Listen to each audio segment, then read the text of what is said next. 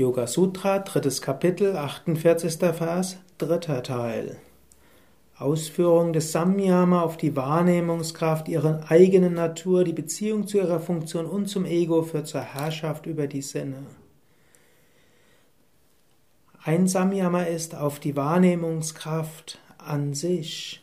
Du kannst dich konzentrieren, wie ist es, überhaupt wahrzunehmen. Was ist überhaupt Sehen? Was ist überhaupt Riechen? Was ist überhaupt Schmecken? Was ist die Natur dieser Sinne? Darüber kannst du nachdenken, darüber kannst du meditieren. Das sind nämlich ganz große Wunder. Was heißt es zu sehen? Wie kommt es überhaupt, dass du siehst? Wie entstehen Farben? Wie entstehen Formen? Wie entstehen Gerüche? Darüber nachzudenken ist ein interessantes Phänomen. Dann auch zu schauen, welche Beziehung hat das zum Ego? Auch das ist etwas Interessantes.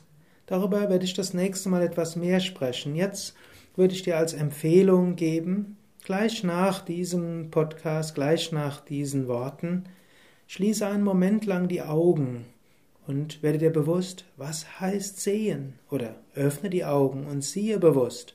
Wird dir bewusst, was ist überhaupt Sehen?